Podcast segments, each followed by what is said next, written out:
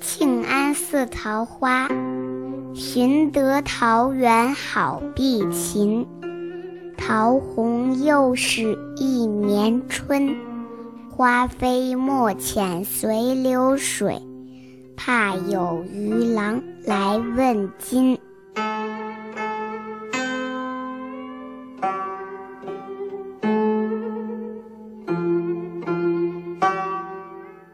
当年的桃源人为了躲避秦王朝的暴政，找到了一个世外桃源的好地方。他们长期生活在这里，无忧无虑，连后来几个朝代的更迭都不知道了。但是他们怎么样计算历法呢？桃红又是一年春，就是靠桃树开花才知道又过了一年呢。诗人也希望在这里隐居避难，从此不和世人交往。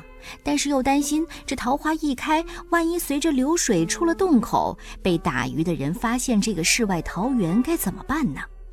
如果我在那儿，就绝不会让桃花落入水中的。说一说谢秉德吧，他是南宋的爱国诗人，生活在南宋末年。那时候啊，皇帝不是好皇帝，臣子不是好臣子，他们沉浸在纸醉金迷的生活里。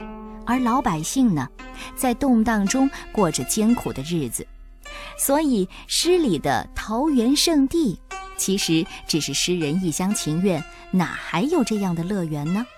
谢秉德在宋朝灭亡之后，抗击元朝失败，真的就在山里隐居了十二年，不过最后还是绝食殉国了。白居易也有一首《大林寺桃花》，说的都是桃花。但是，因为生活在不同环境里的人，面对同样的桃花美景，也会有不一样的心情啊。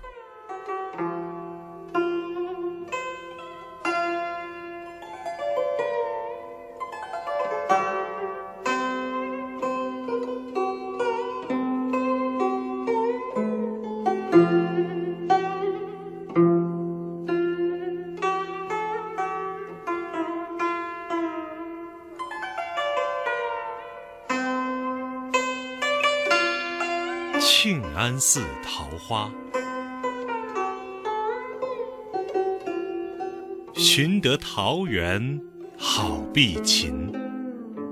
桃红又是一年春，花飞莫遣随流水，怕有渔郎来问津。